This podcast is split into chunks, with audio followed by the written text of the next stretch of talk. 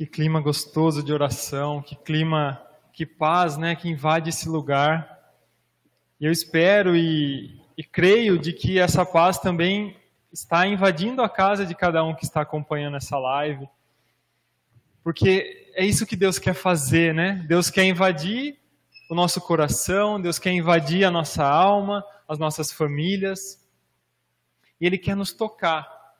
E é para isso que nós estamos aqui hoje, de uma forma um pouquinho diferente, como nós costumamos, de estar aqui, né, com aquela bagunça das crianças e tudo mais. Mas estamos aqui e a graça de Deus acontece. Então, em primeiro lugar, eu queria de coração crer que aí na sua casa você também está nos acompanhando, também está deixando Deus entrar, deixando o Espírito Santo e tocando o coração de cada um aí da sua família, deixando que essa paz também invada a sua casa. Eu não sei exatamente o que você estava fazendo até então, preparando janta, cuidando das crianças, tantas coisas que a gente tem também em casa, mas precisamos crer que a graça de Deus ela ela quer nos tocar. E precisamos dar essa permissão para ele. Amém? Eu me chamo Alexandre, sou membro consagrado da comunidade de Peregrinos do Amor, para quem ainda não me conhece. E tive esse grande privilégio hoje de ser convocado, né, de ser chamado para recomeçar esse grupo de fé. Esse esse grupo que nos alimenta, né, que nos faz caminhar juntos como comunidade, que nos abastece, que nos dá essa essa presença, né? Toda semana essa presença é reabastecida, claro, nos sacramentos, né, em toda a nossa vida é, na igreja. Mas esse grupo também ele tem essa função, essa função de nos congregar aqui como comunidade, né, em torno desse carisma. Então, hoje eu quero que esse carisma transborde para sua casa também, transborde para sua vida.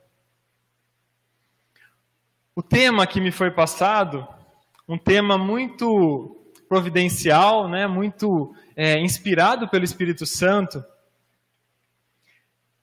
é o Salmo 9: Confiará em ti quem conhece o teu nome, que nunca, pois nunca abandonas os que te buscam.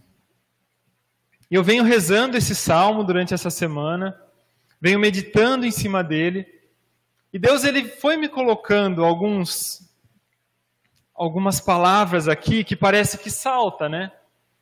E três delas me chamaram muita atenção. A primeira é a seguinte: confiança.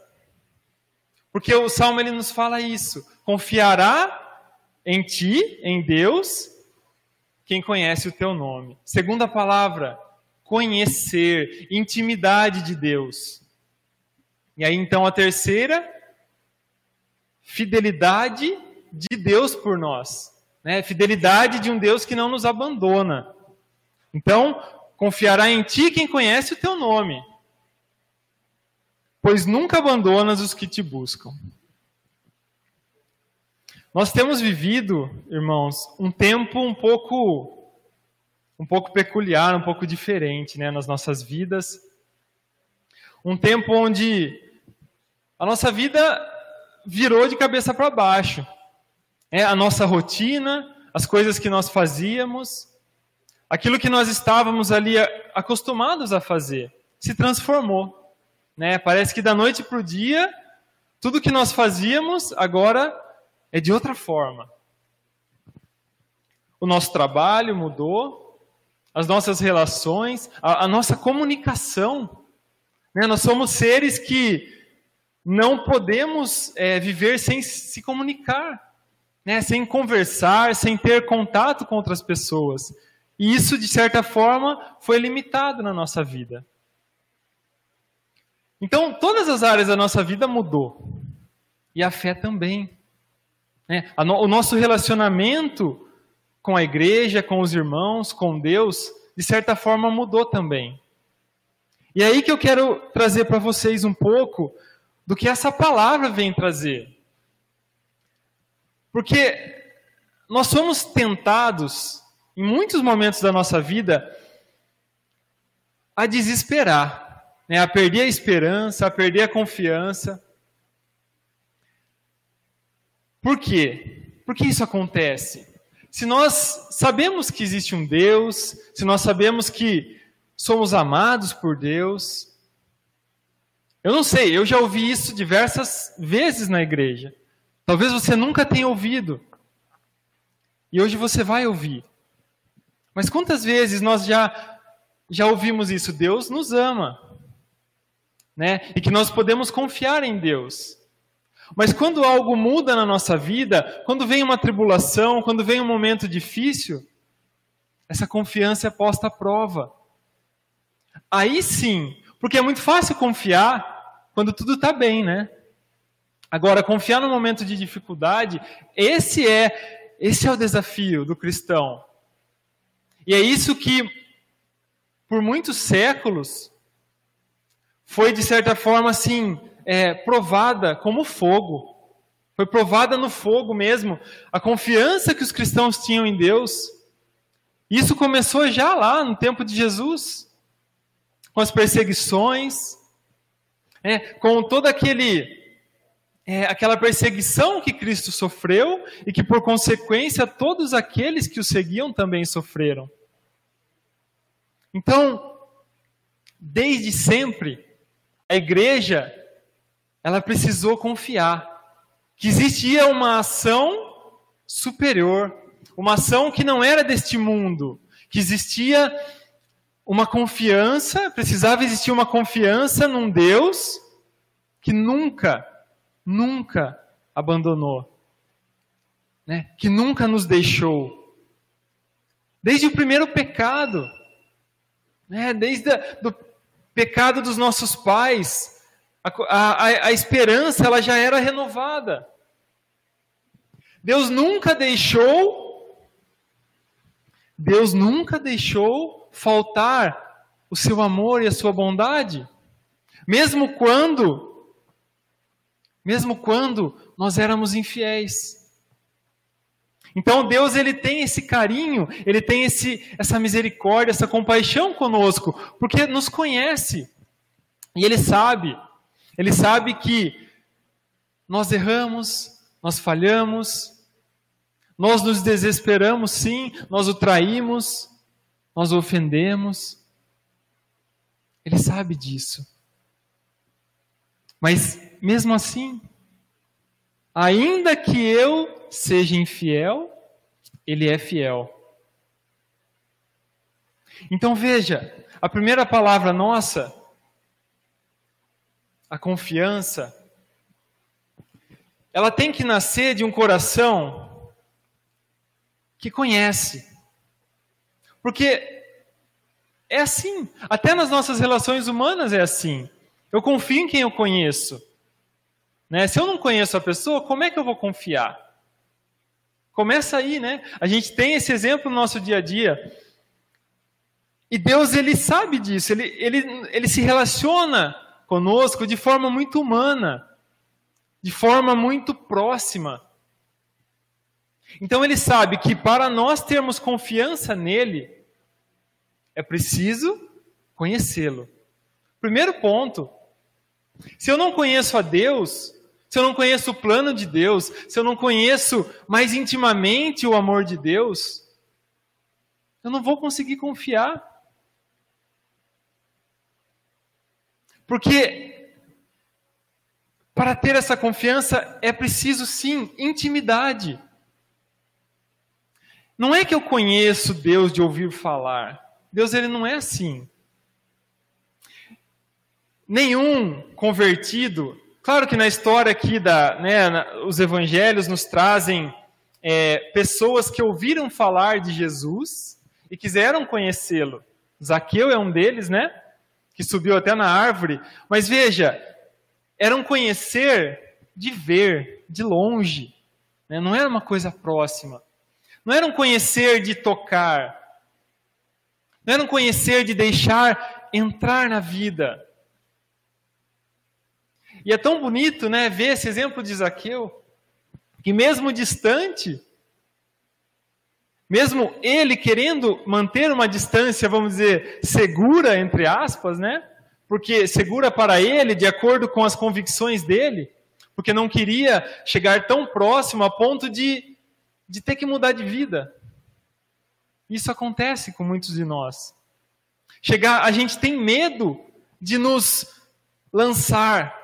Nós temos medo de, nós temos medo de renunciar muitas vezes, de conhecer, de ir num retiro, de se entregar, de fechar os olhos. Porque temos medo do que vamos ter que, do que vamos encontrar, né? Do que vamos às vezes ter que deixar de lado. Então nós queremos às vezes manter mesmo essa distância segura, como Zaqueu fez. Mas Deus ele precisa do encontro, ele precisa Jesus, em tantos momentos, se encontrou com as pessoas, né? No caminho, às vezes ia na casa, às vezes ressuscitava de um túmulo. Então, Jesus, ele quer, ele tem esse desejo é, de pai, né? Que quer se encontrar, que, que quer se aproximar. E assim ele fez com Zaqueu. Né? Ele chegou e viu Zaqueu. Porque Deus ele é assim, né? Ele, ele, nós não passamos despercebidos por Deus em nenhum momento.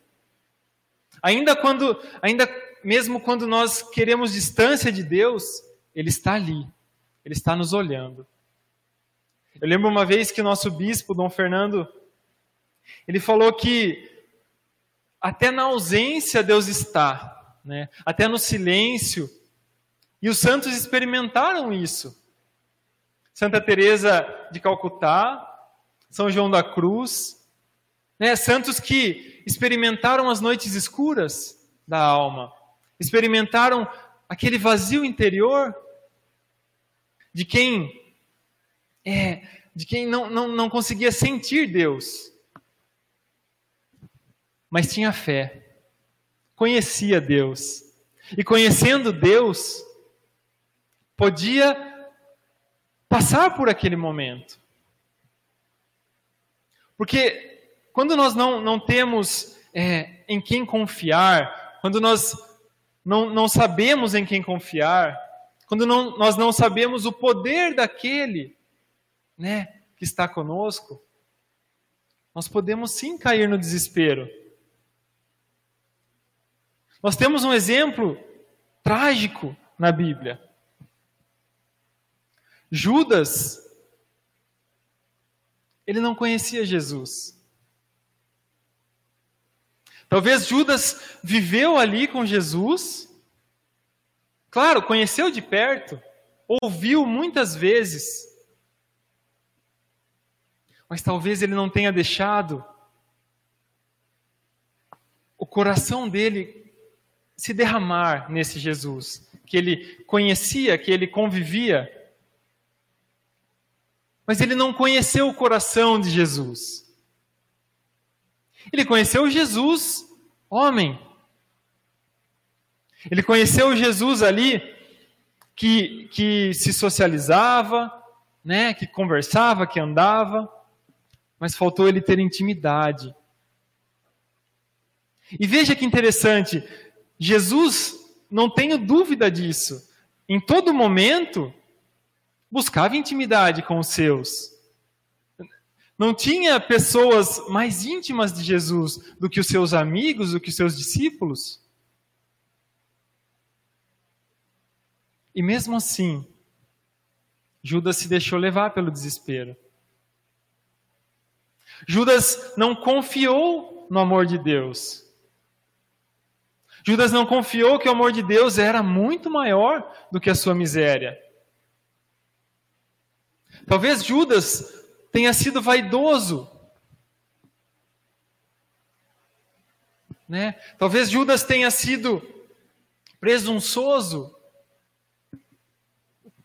Porque desconfiou da misericórdia de Deus. E toda vez que nós nos afastamos dessa misericórdia, desse coração Né? Hoje é a solenidade do Sagrado Coração de Jesus. Toda vez que nós nos afastamos desse coração, nós caímos no desespero. Porque deixa eu dizer uma coisa para você. Nada, nada, nada, nada no mundo pode nos dar segurança. Nem quantias milionárias de dinheiro nos dá segurança. Nem o seu esposo, nem a sua esposa. Nem a sua comunidade, muitas vezes. Porque é feita por homens e mulheres que pecam. E se essa comunidade se afasta de Deus, se a sua família se afasta de Deus, se o seu esposo se afasta de Deus, sim, eles podem te decepcionar. A única confiança, a única segurança que nós temos é Deus. Porque quantas, quantos casos de pessoas que, mesmo com uma vida toda, né, ganha, toda cheia de de dinheiro, de fama, de sucesso, de beleza, se perderam. Porque se perderam do essencial. Porque o essencial, ele não, ele não está nas coisas. E talvez esse, talvez não, esse é o maior erro da nossa geração. É uma geração extremamente materialista né, extremamente apegada. E os que mais estão sofrendo nesse período de pandemia, de quarentena, são aqueles que não se desapegaram. São aqueles que colocavam a sua confiança nas coisas do mundo. Tem uma oração que é rezada na, na liturgia, se eu não me engano, da vigília pascal, que fala assim: Que eu caminhe por este mundo entre as coisas que passam, abraçando as coisas que não passam. E é isso. É ter os pés no chão, mas os olhos no céu. Ter aqui a minha vida enraizada, encarnada neste mundo, porque somos sim deste mundo, né? Estamos neste mundo, melhor dizendo, mas não somos desse mundo. E esse é o chamado. O chamado de Deus para nós é amar a Deus sobre todas as coisas, amar o irmão como a mim mesmo. E esse amor é um amor que tem que ser eterno, não um amor passageiro.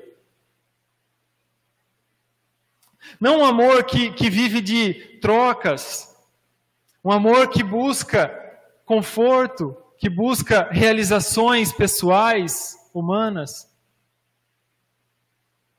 Porque se fosse assim, meus irmãos, Jesus teria desistido de nós. Quantas vezes Jesus foi abandonado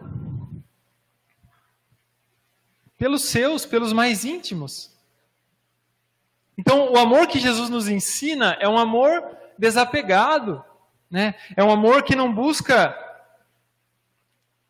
não busca é, reconhecimento. Porque um, uma pessoa que busca reconhecimento jamais morre numa cruz. Jamais se entrega da forma como Jesus fez. Porque o, o reconhecimento ele é humano, é algo preso à carne. Eu quero aplauso. Né? Eu quero ser reconhecido pelos méritos meus. E que méritos nós temos? O padre Paulo Ricardo ele fala uma coisa engraçada. Ele fala assim que nós não temos nada. Nada do que é bom é nosso, é, é nossa ação. O que nós temos para entregar para Deus é o nosso pecado. Isso é nosso. Isso é escolha minha. E claro que quando eu vou me entregando para Deus, Ele vai ordenando as coisas na minha vida. Né? E as coisas vão. Eu, eu, vou, eu percebo que eu consigo agir diferente. Eu percebo que se eu entrego a minha miséria para Deus, Eu consigo amar, eu consigo perdoar. Coisas que até então, quando eu estava preso na carne, nos sentimentos carnais, eu não conseguia. Então, o nosso chamado de confiar em Deus é confiar tudo. Não é só quando eu estou passando por um período de, de dificuldade. É quando também eu estou bem, quando eu acho que eu estou, nossa, eu estou santo, tudo está indo bem na minha vida. Eu preciso confiar em Deus também nesses momentos, aquilo que está acontecendo de bom na minha vida. Para que ele frutifique, para que aquilo seja de fato algo que me transforme, não algo que vai só me satisfazer. Quantas coisas a gente vai conquistando na caminhada com Deus e, e por miséria humana vão nos afastando de Deus. Eu preciso de um emprego, então eu rezo, rezo, rezo, faço novena, né? Fico íntimo, fico amigão de Jesus. Aí eu consigo um emprego, com a graça de Deus, um aumento, ou vender uma casa. Aí eu esqueço. Por quê? Não preciso mais. Eu já consegui o que eu queria com Deus. Veja, é troca. Eu estou trocando com Deus. Então, nós somos chamados a, a, conhecer esse Deus, esse Deus doação, esse Deus que é cruz, que é ressurreição, que é íntimo, que toca e que se deixa tocar. Esse Deus que mesmo no momento de crise mundial que nós vivemos, ele dá um jeitinho, né? Dá um jeitinho de nos encontrar através de live, através de, de tantas coisas que, que vem acontecendo de bom. Porque Deus não se conforma, né? Deus não é, não é da essência de Deus olhar uma situação ruim e lavar as mãos e ser é, não, não, não encontrar uma maneira né, de se encontrar conosco. Só que nós fazemos isso muitas vezes, o contrário, né? Ah, tem uma dificuldade, então eu já deixo. Você vê como o ser humano é ruim, né? Mesmo é, com alegrias, nós temos essa tendência de esquecer de Deus. E aí, quando algo também está ruim, nós nos revoltamos. Né? Nós é, duvidamos de Deus. Nós traímos a Deus. Então nós a todo momento estamos abandonando Deus. Que triste que é isso. Mas por outro lado, que maravilhosa é essa ação de Deus misericordiosa.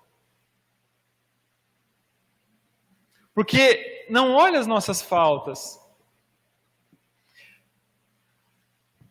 Deus, em toda a história da humanidade, fez alianças com seu povo.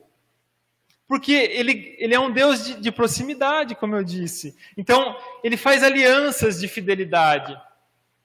Né? Ele cria laços. Ele, ele busca nos encontrar. Ele se encarna. Ele desce do trono e se encarna e se humilha. É nesse Deus que nós precisamos confiar.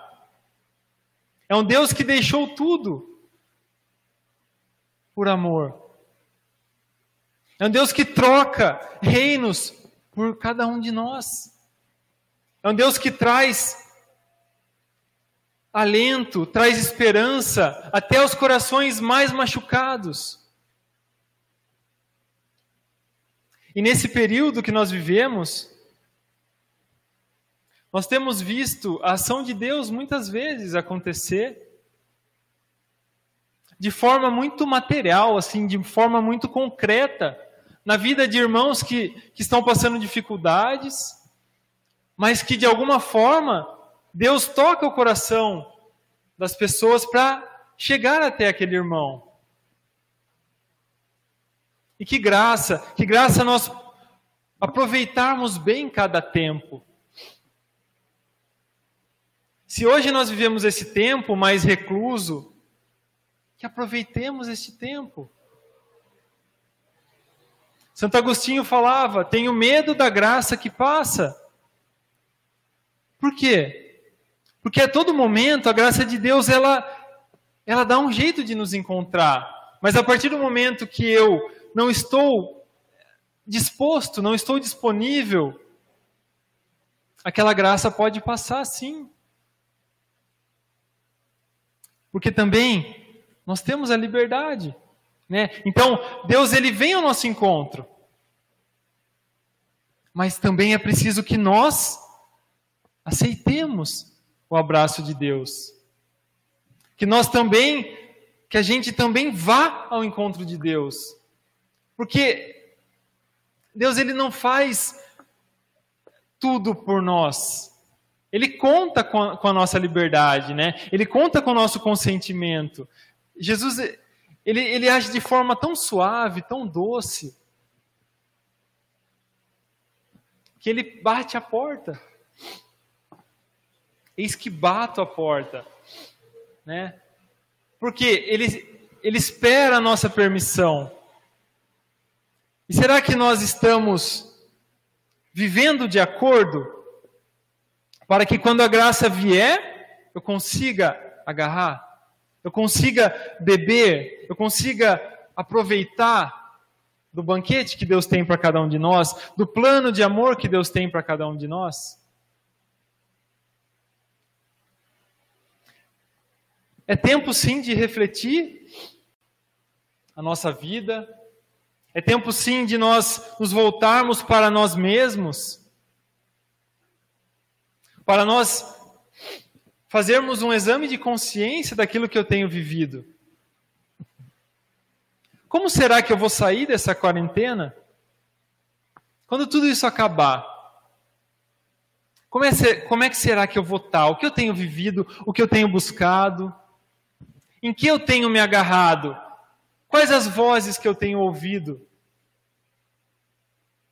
Vozes que vêm do mundo do enganador, que muitas vezes querem colocar um medo dentro do nosso coração, um medo que não vem de Deus, porque nenhum medo vem de Deus. Quem conhece Deus, né, nenhum medo vem de Deus. O que é muito diferente de prudência.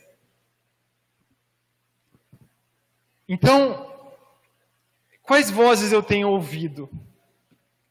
Eu parei para pensar um pouco isso, né? Nós temos visto muitas pessoas com medo. Medo de morrer, medo do que vai acontecer com a economia, medo do que vai acontecer com, com o Brasil, com a política. E a gente vê que é um medo, às vezes, realmente de quem não tem que se agarrar. É um medo desesperado. E agora o que vai ser de nós? E quem conhece Deus, quem tem intimidade com Deus, não precisa ter medo.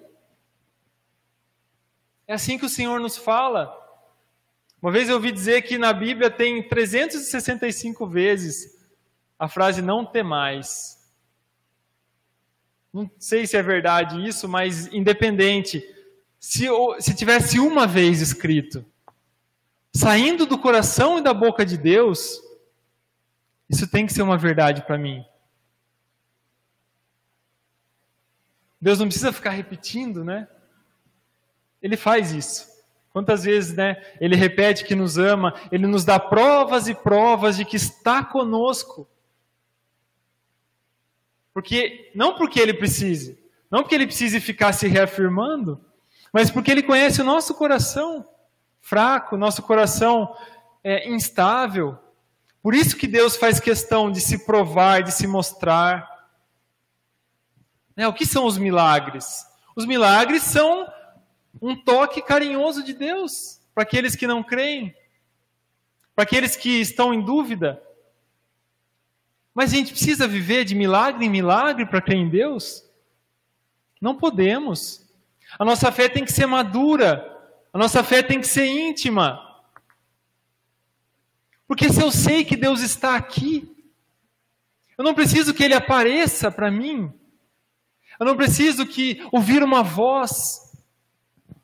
Eu não preciso ver um irmão levitar, sair de uma cadeira andando para crer que Deus está aqui, para crer que Deus existe e Deus realiza. Não precisa. A palavra de Deus já, já nos faz isso, já nos traz essa revelação, essa boa nova. E eu preciso crer sim na palavra de Deus. São Paulo vai dizer a Timóteo que a palavra de Deus ela é boa para instruir, para conduzir a verdade, para corrigir os erros, para nos dar sabedoria. E muitas vezes nós estamos aí caminhando de live em live, não lives boas, né, mas essas lives aí que muitas vezes não agregam nada na nossa vida. Coisas fúteis, coisas que não nos edificam, coisas que passam, passam muito rápido. Céus e terras passarão, mas a sua palavra não passará. A sua revelação, a sua presença neste mundo, a encarnação do Verbo não passará.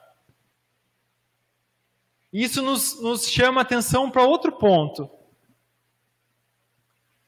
Nós somos seres eternos. Sabiam disso? O mundo ele nos faz crer que não. Que nós temos uma vida para viver. E que nós devemos aproveitar essa vida o máximo que der, né? Então, assim, gente, eu preciso ser feliz. Eu tenho pressa em ser feliz logo, em conquistar as minhas coisas, em ser rico, ser milionário. Porque a minha felicidade é nessa vida, depende disso. Eu preciso ter prazer. Para o mundo, uma vida celibatária não faz sentido nenhum. Aliás, é impossível. Sem a graça de Deus, o mundo não crê na eternidade. E eles querem nos fazer também deixar de crer. Sabe por quê?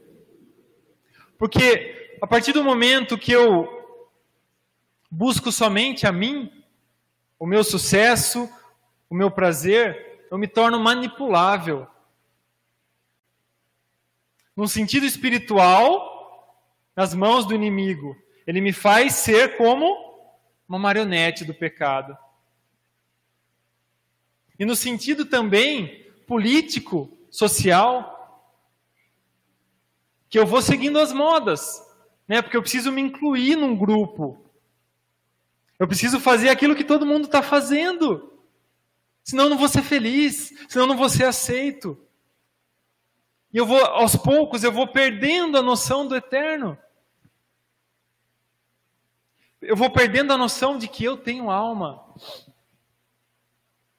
de que eu existo para a eternidade. E Jesus ele nos mostrou isso da forma mais cruenta possível, da forma mais explícita, da forma mais é, constrangedora possível. Ele deu a sua vida para nos mostrar que existe uma vida eterna, existe uma ressurreição.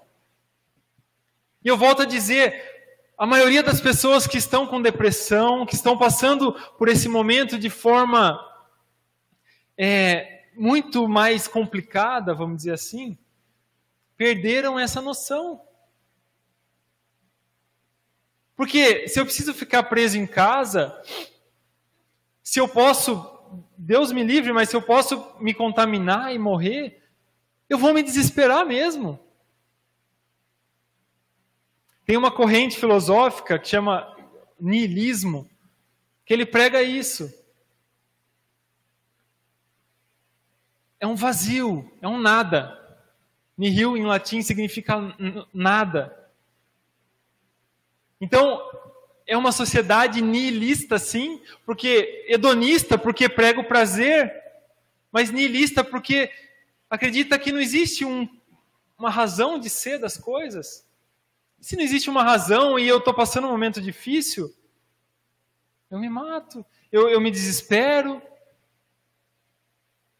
Então, nós precisamos, como igreja, e é só a igreja que faz isso, é só a igreja, lembrar o mundo: nós somos seres eternos, nós nascemos para a eternidade, para o céu. Não somos animais, não somos como os, como os animais. Não só porque temos inteligência, mas porque temos liberdade, porque temos a capacidade de contemplar o belo. Um cachorro, se ele vê uma construção gótica, uma, algo muito, muito belo, ele não se encanta. Ele não tem essa capacidade de ver o belo nas coisas, de ouvir algo que toca o coração, algo que é verdade e que me, me ilumina interiormente. Nós temos. E é por isso que podemos crer. Para um animal, infelizmente, morreu, morreu. Né? É. Vai para debaixo da terra e já era. Ou alguns vira carniça e. Né? Nós não. Por isso que confiar em Deus significa crer na eternidade. Crer que além dessa vida existe um plano também para mim. Só que aí que entra um, um detalhe. Ficar pensando só na, na, na vida eterna também não nos ajuda, né? Porque somos chamados a viver agora, a crer agora, a esperar agora. E isso nos dá muitos desafios como seres humanos. Nos dá, nos dá, nos oferece possibilidades, nos oferece caminhos. Eu posso escolher. Isso é uma graça de Deus. Uma vez o teólogo explicando o amor de Deus, ele falava assim: por que, que existe o mal no mundo? Por que, que existe as doenças?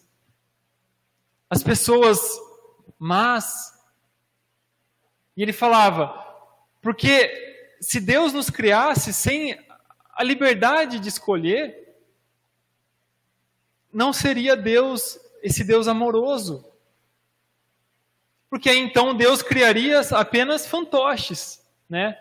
Eu só vou, eu só vou criar aqui seres que vão me obedecer sem poder trilhar o próprio caminho, né?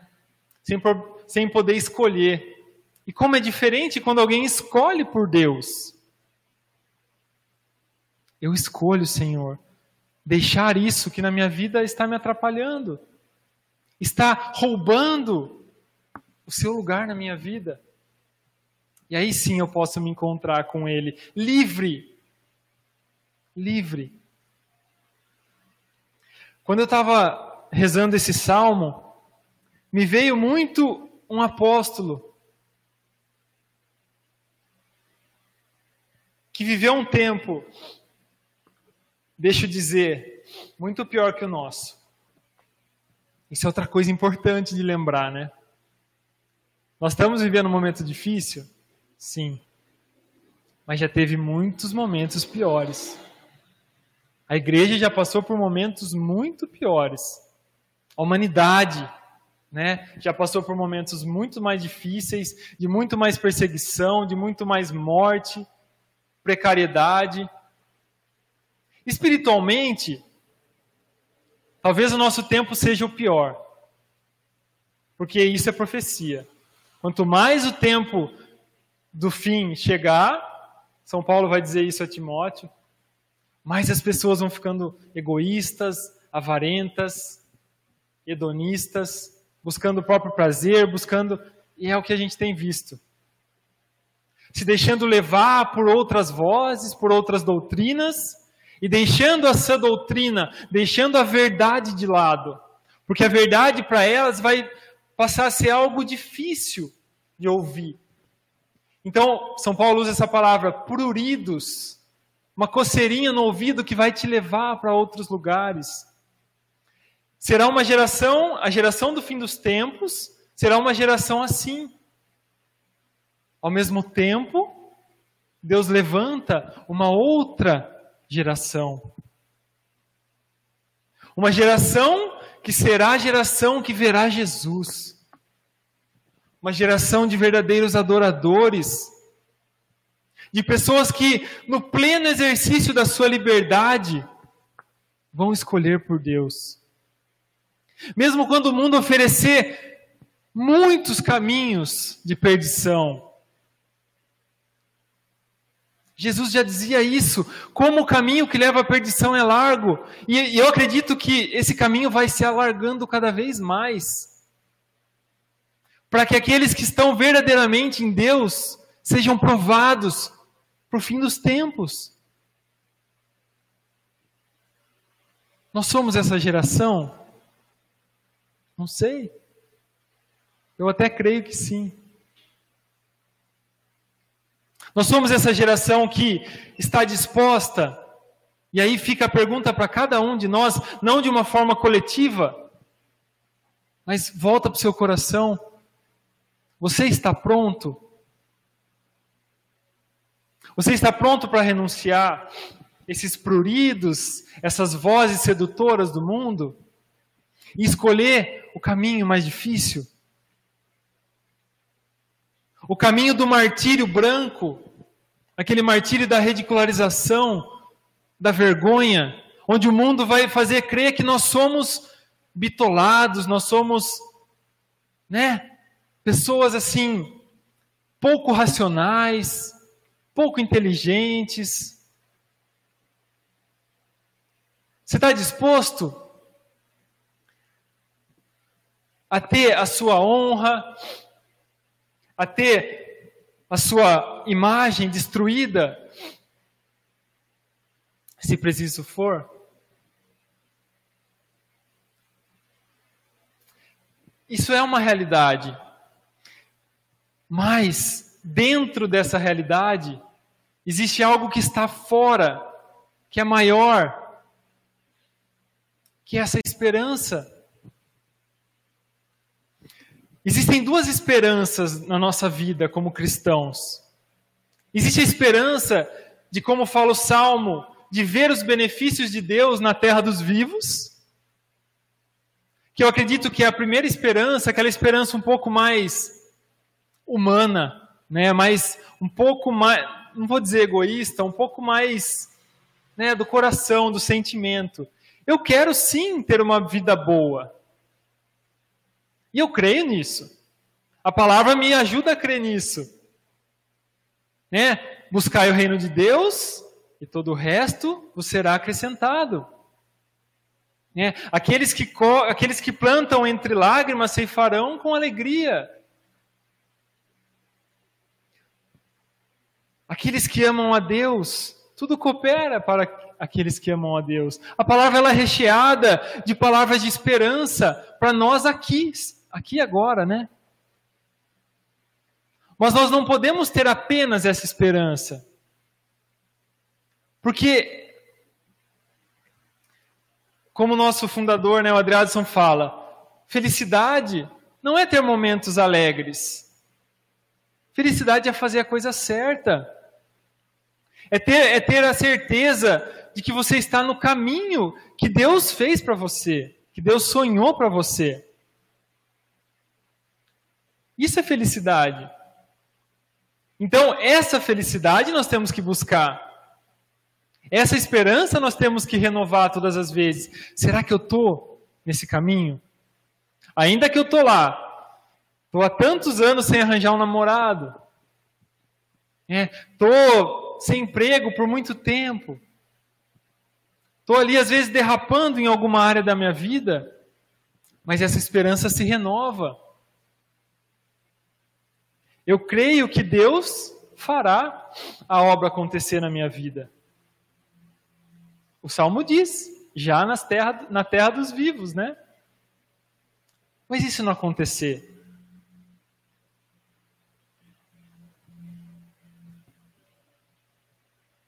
Me veio agora né, a, a imagem, por exemplo, de, de uma pessoa que nasce com uma doença já terminal. Essa pessoa não. Deus não sonhou com ela? Os anencéfalos, né? Que tanto a sociedade busca aprovação do aborto. Será que Deus não olhou para essas pessoas, para essas almas, só porque elas nasceram com uma deficiência física? Não. Deus olha para cada um de forma individual e Deus ama a cada um de forma integral, de forma total. Deus não consegue amar menos alguém, nem aqueles piores Deus ama menos. Então a misericórdia de Deus, ela, ela está em todo lugar, ainda quando é difícil ver, ainda quando nós temos dificuldade por miséria humana de enxergar. Como é difícil ver o amor de Deus numa, numa favela, num lugar onde existe muita pobreza material. Mas experimenta conversar com uma dessas pessoas e você toma um susto, né? Uma lição de vida. Porque às vezes ela tem mais Deus do que aquele que tem muitas coisas. Por que isso? Como, como é possível? Como é possível crer num Deus, ter esperança num Deus, mesmo quando minha vida não está boa? E aqui falando para nós, nesse momento que vivemos, como é possível? E aí a resposta está aqui: conhecer. E conhecer, como eu falava no começo, exige intimidade. Quanto mais eu conheço Deus, e Bento XVI falava isso, a nossa, a nossa sede de Deus ela nunca se esgota, porque Deus é uma fonte inesgotável. Deus é insondável, Deus é infinito. Então, essa sede que nós temos de buscar o eterno, o bom, o belo, o verdadeiro, não acaba nunca.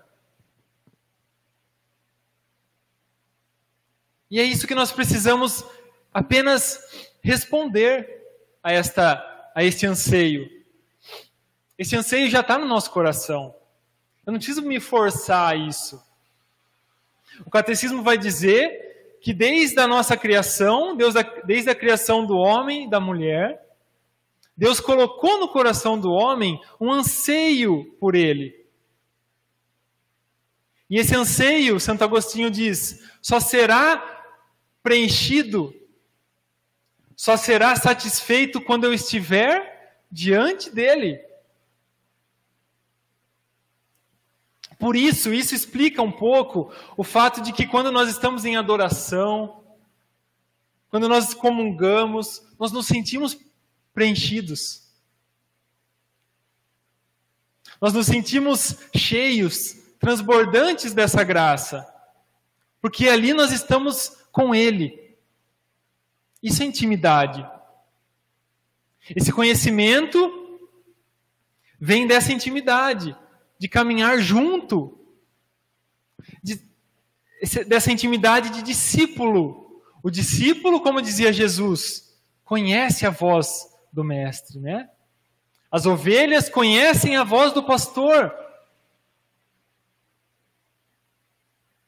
Porque caminham junto, porque estão com os ouvidos e o coração aberto. Mas às vezes eu me fecho, né? Às vezes, infelizmente, e aí eu não estou aqui para julgar, mas infelizmente, por uma miséria humana, por, por uma limitação humana, nós vamos deixando de caminhar junto. Nós vamos deixando de lado o plano de Deus na nossa vida. E quanto mais eu me afasto dessa presença, dessa doce voz que me chama, mais perdido eu fico, mais sujo eu fico.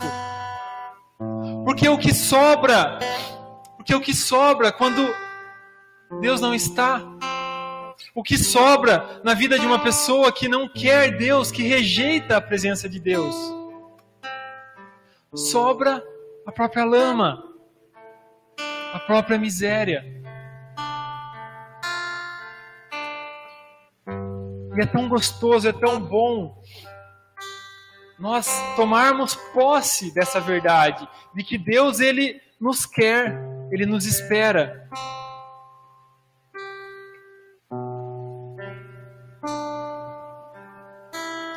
Talvez a, a, parábola do filho pródigo seja a que mais traduz esse relacionamento paterno, esse relacionamento é,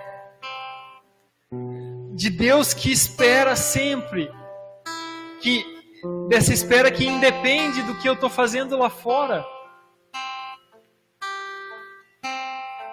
E como é belo, como é profundo eu lembrar, eu cair em mim. E lembrar que lá na casa do meu pai eu sou bem tratado. Eu sou melhor tratado do que aqui onde eu estou agora, onde eu achei que eu, que eu podia ser feliz. Não, é lá com o Pai. Ainda que lá com o Pai eu tenha minhas obrigações, eu tenha que viver de uma forma diferente, não me lameando na minha liberdade, na minha libertinagem. Não, mas uma liberdade ordenada, uma liberdade onde eu sei o lugar de cada coisa. Sim, é lá o meu lugar. É lá o lugar ao qual eu fui chamado.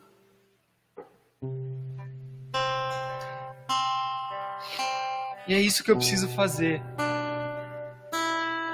Eu preciso voltar. Talvez nessa quarentena eu não tenha aproveitado este tempo para crescer em intimidade com o Senhor. E eu tenha me afastado, ainda que preso na minha casa, sem possibilidades de sair por aí, fazer o que eu quiser. Talvez mesmo assim eu tenha me afastado de Deus, porque não é o mundo. São João da Cruz vai dizer que existem três inimigos da alma: o diabo, o mundo e a carne e que o mais perigoso desses três é a carne. Ou seja, ainda que eu esteja preso na minha casa, fechado no meu quarto, lá eu estou em constante luta comigo mesmo. Lá eu estou enfrentando o meu pior inimigo, que é a minha tendência para o mal. Então é lá que eu preciso ser santo. Não é só no mundo, não é só na igreja, é lá, é no meu interior, começa lá com o coração, com as intenções, com os pensamentos, com aquilo que eu deixo entrar na minha alma.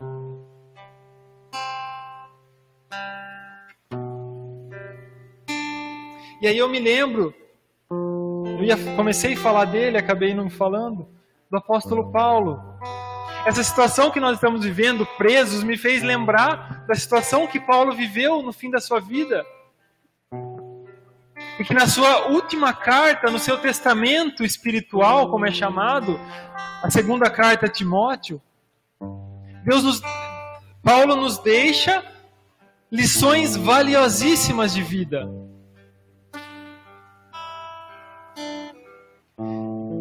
Veja, Paulo estava preso, mas ele fala algo belíssimo para Timóteo. Ele fala: ainda que eu esteja aqui acorrentado, nada pode acorrentar a palavra de Deus. Nada pode limitar a ação de Deus. Ele vai dizer para Timóteo: com efeito, Deus não nos deu um espírito de covardia, mas de fortaleza, de amor e de moderação. Veja, Paulo estava preso e ele está reavivando no coração do seu discípulo e no coração de todos nós que ouvimos essa palavra a coragem. Coragem, irmãos, ainda que vocês estejam limitados dentro de suas casas, a palavra de Deus, ela não é limitada. Então viva de verdade. Seja corajoso. Ame. É isso que ele diz.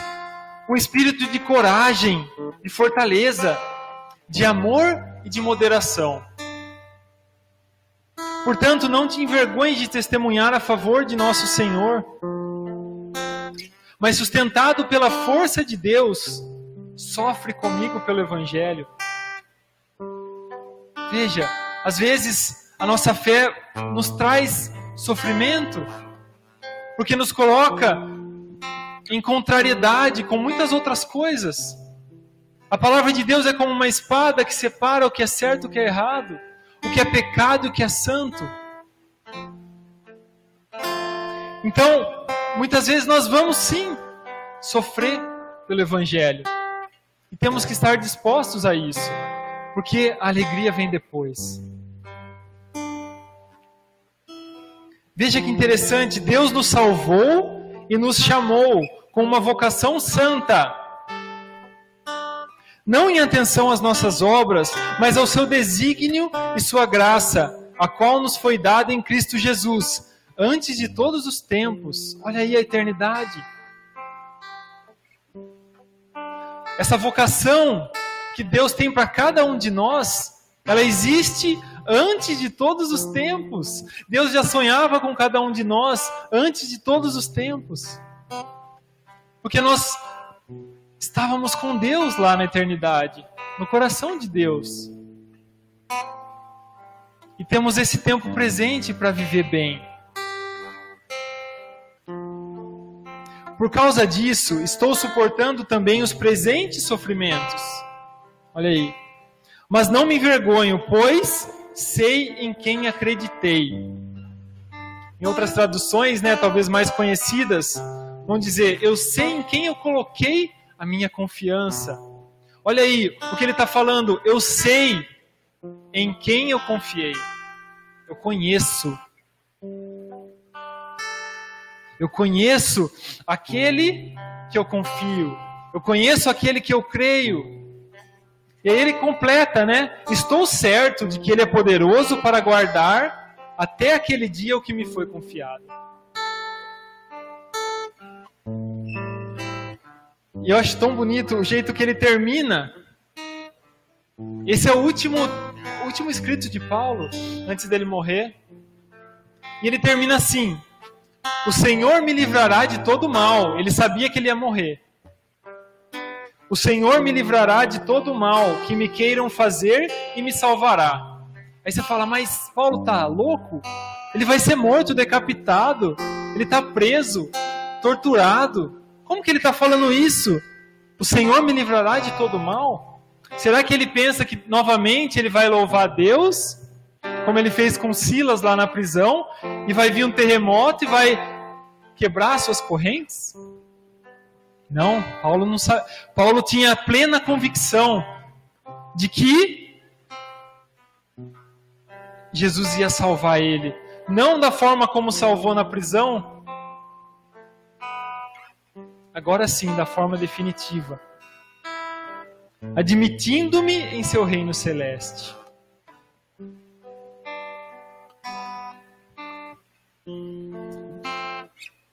É nesse Deus é nesse Deus que nós precisamos verdadeiramente crer e confiar. Ainda que seja difícil, ainda que por muitas vezes nós duvidamos, nós tropeçamos, como foi rezado aqui no começo, muitas vezes nós deixamos de crer na ação de Deus e nos afogamos, como Pedro. Porque deixamos de crer naquele que estava me possibilitando caminhar sobre as águas. E quando eu faço isso, eu afundo.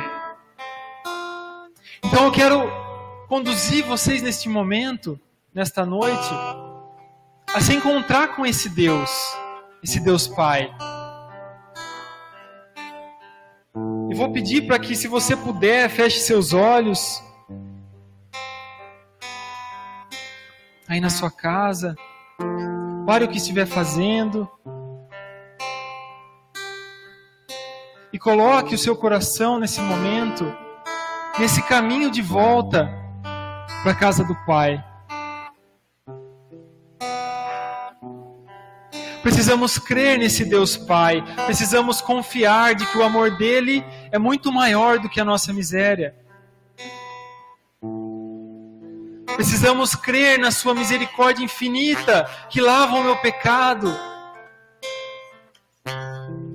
que dissolve todos os pecados que eu já cometi, de forma com que eu fico limpo, de forma com que eu fico livre, para assim poder segui-lo, mas pleno de liberdade. Que quando eu me derramo a esse Pai, que quando eu corro para os braços desse Pai, eu sou livre. Aquele filho pródigo era muito mais livre dentro da casa do Pai, sob as leis do Pai, seguindo os mandamentos do Pai, do que quando ele estava lá sujo preso no seu pecado, no seu egoísmo. Mas de alguma forma ele foi tocado pelo amor que em toda a sua vida havia recebido desse Pai. E através desse toque de amor, pôde voltar, pôde confiar novamente em que o melhor lugar para se estar era sim na presença do Pai.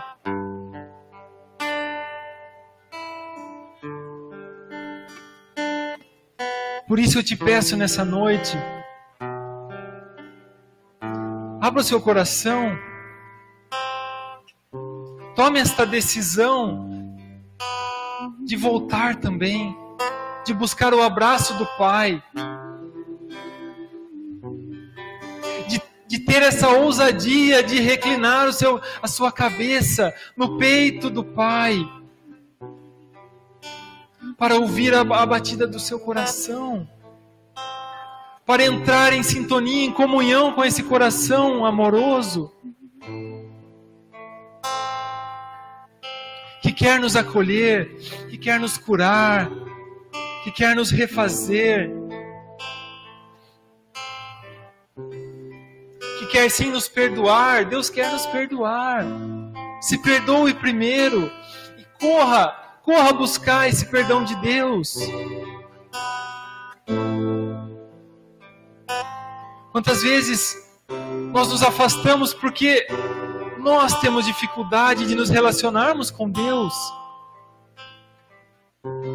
Mas creia nesse amor, creia nesse Deus que faz de tudo que busca todos os meios para te encontrar, que está agora tentando invadir o seu coração através dessa live, desta pregação, esperando que você abra a porta.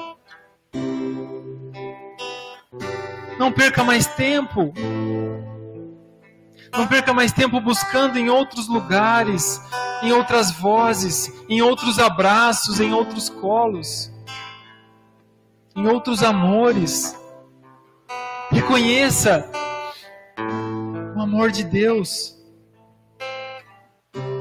Ele está já dentro de você, na sua essência. Às vezes o que você precisa fazer é limpar, é esvaziar, é dar lugar a Deus. Deus. Dar lugar a esse Espírito Santo que já te foi dado, mas que está sufocado, que está preso nas suas correntes humanas. Então liberte, deixe esse Espírito agir na sua vida, percorrer as suas veias, percorrer a sua alma, te dar vida nova, te dar um sopro novo de vida. te dar um sorriso novo, te dar uma razão nova para viver. Encher o seu coração de esperança, porque Ele conhece, Ele sabe o quanto nós estamos com medo. E Ele quer nos renovar, Ele quer renovar esse espírito que já nos foi dado de coragem, de amor. Permita, permita que Ele entre. E não só que Ele entre, mas que Ele habite, que Ele ande, que Ele comungue com você, com as suas vontades. Para que você possa um dia dizer, como Paulo disse: Já não sou eu quem vivo, mas Cristo que vive em mim. Quando você e o Pai são um, como Jesus era, como Jesus é. Quem vê a mim vê o Pai, quem vê a nós precisa ver Jesus. Essa é a unidade que Deus quis, essa é a aliança que Deus quis formar conosco. E que Deus está ansioso esperando a nossa resposta. Não deixa para amanhã, não. Aproveita agora. Esse dia já está acabando. É o que, te, é o que você tem. Permita agora ele entrar. Conceda a ele toda a permissão do seu coração. E peça: entra, Senhor, e age em mim. Eu quero Talvez eu não queira com toda a vontade, com toda a liberdade, mas me faz querer. Me ajuda, me auxilia, Senhor, com a tua graça. Me auxilia, porque o Senhor me conhece, o Senhor conhece aquilo que eu preciso deixar na minha vida. E é agora. E eu preciso deixar agora. Por isso eu convido a você a ser como uma criança neste momento. Uma criança que confia no Pai cegamente. Confia que o Pai não a fará mal. Confia que se ela se jogar, o Pai a pegará nos, nos braços Pai não a deixará cair. Que você possa ouvir essa canção para nós terminarmos esse momento com o coração disposto, desapegado, confiante.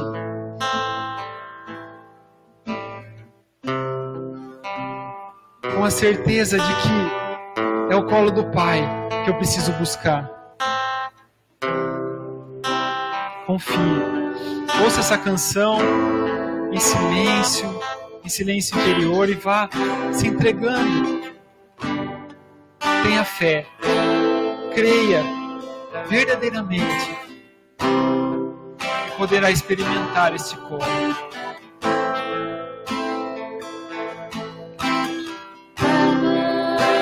estou aqui.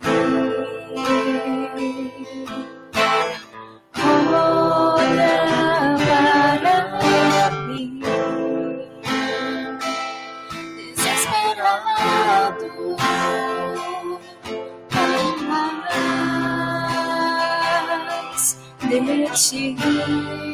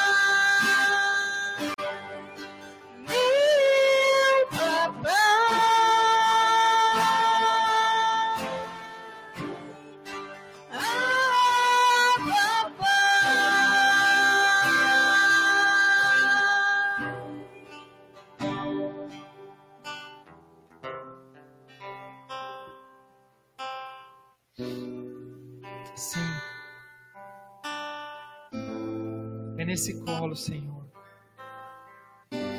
É nesse colo que eu quero estar agora. Mas eu tenho dificuldade, Pai. Eu tenho dificuldade porque o meu pai aqui da terra não foi para mim aquele pai que eu queria. Talvez você esteja sentindo isso, meu irmão. Que a distância que você sente de Deus é a distância que você sente do seu pai.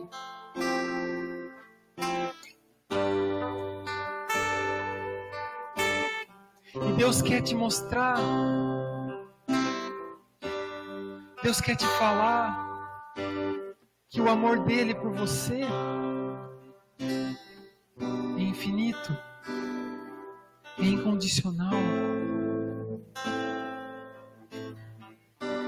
E que talvez sim você precise primeiro curar o seu coração daquilo que você sente pelo seu pai, pela sua mãe, por um avô, por um tio, por alguém que te magoou, por um amigo. Porque isso é uma corrente que te prende, que não te permite caminhar, que não te permite correr aos braços do Pai e se lançar confiante.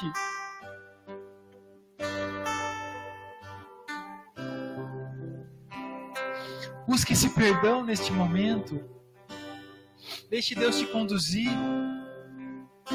Deixe que a graça de Deus atue em você.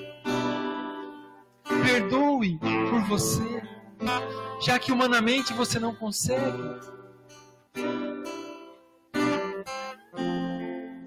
Mas confia nesse Pai do céu. Confia que Ele é capaz. Confia que Ele tem esse poder de te dar esse perdão,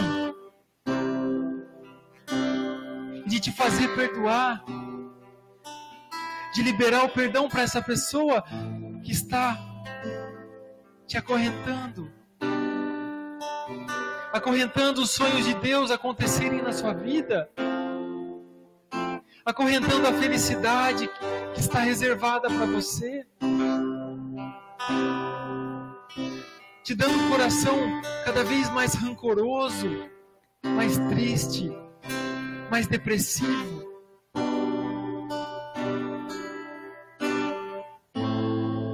Espírito Santo neste momento toque aquele cantinho do seu coração que talvez você nem saiba, que talvez já passou tanto tempo que você já esqueceu mas que ainda está lá. Como um câncer que vai crescendo silenciosamente e que corroeu as suas virtudes, corroeu aquilo que de bom você tem.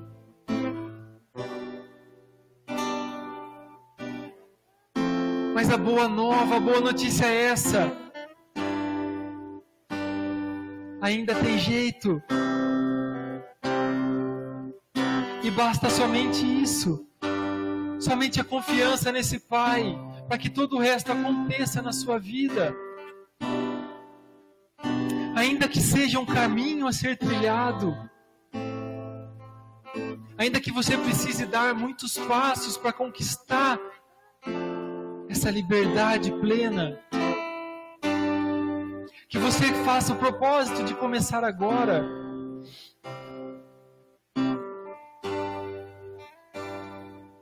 Que esse primeiro passo já seja um passo decidido, um passo convicto, um passo confiante, sem, sem que você veja todos os outros, sem que você possa ver talvez o final do caminho. Mas dê o primeiro passo.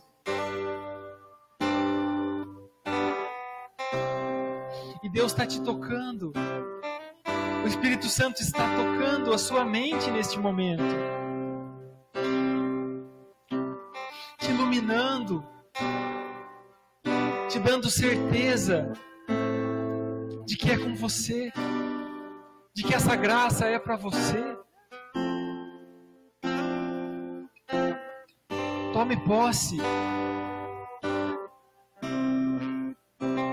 Tome posse para poder sim ver os benefícios de Deus na sua vida.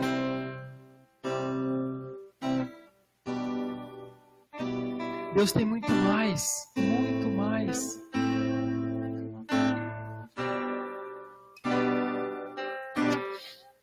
Para isso, é para isso que Ele te trouxe aqui nesta noite.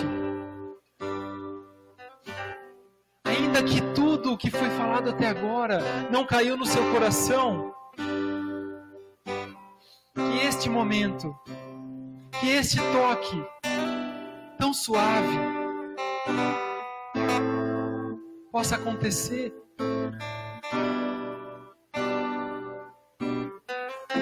Mas deixe, se abra. E todo o resto irá acontecer. Sim, profetize na sua vida. Eu conseguirei. Eu vencerei. vou lutar. Eu vou me colocar, Senhor, à sua disposição. Mas eu vencerei. Tenha essa convicção no seu peito, no seu coração agora. E a partir disso, dê passos. Não espere. Não espere do outro. Não espere o outro dia. Não espere as coisas ficarem cômodas para você. Mas encontre o Pai na dificuldade, na adversidade, na escuridão que você vive neste momento.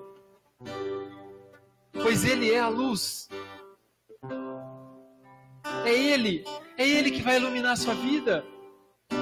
Não são as coisas, não são as coisas que você almeja conquistar, mas é Deus. E se eu tenho Deus, só Deus basta. Creio nisso. E eu tomo posse disso na minha vida. Que eu ame a Deus. Que eu busque as coisas do alto. Para que o céu aconteça na minha casa. Não espere o seu filho melhorar o seu comportamento. Não espere a sua esposa ou seu esposo ser mais gentil. Faça você. Porque você não está sozinho. Dê o primeiro passo e Deus vai te carregar por todos os outros.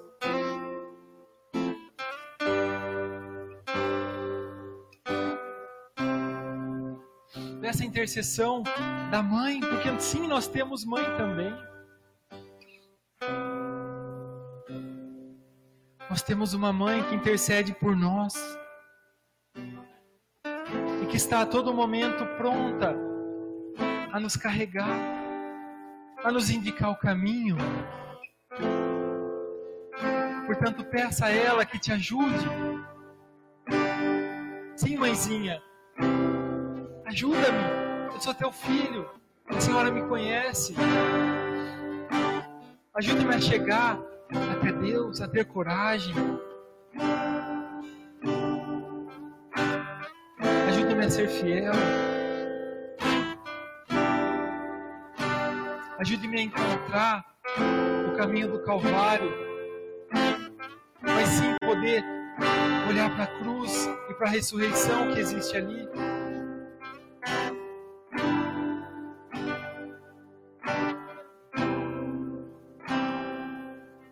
Seu coração sob os cuidados de Maria. Porque eu tenho plena convicção de que o caminho seguro para ir até Jesus é Maria.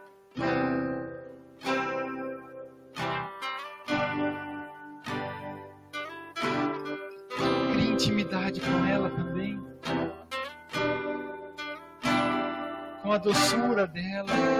Aceite o convite que ela tem a cada um de nós de poder caminhar conosco. Confie na mãe. Ame a mãe. E com certeza seremos uma família com Deus. Assim que Ele nos vê como filhos. Que possamos aceitar isso. Que possamos reconhecer, aceitar e enxergar o privilégio de ser filho de Deus. Não somos qualquer coisa, somos filhos e filhos amados, filhos escolhidos de Deus. Tome posse.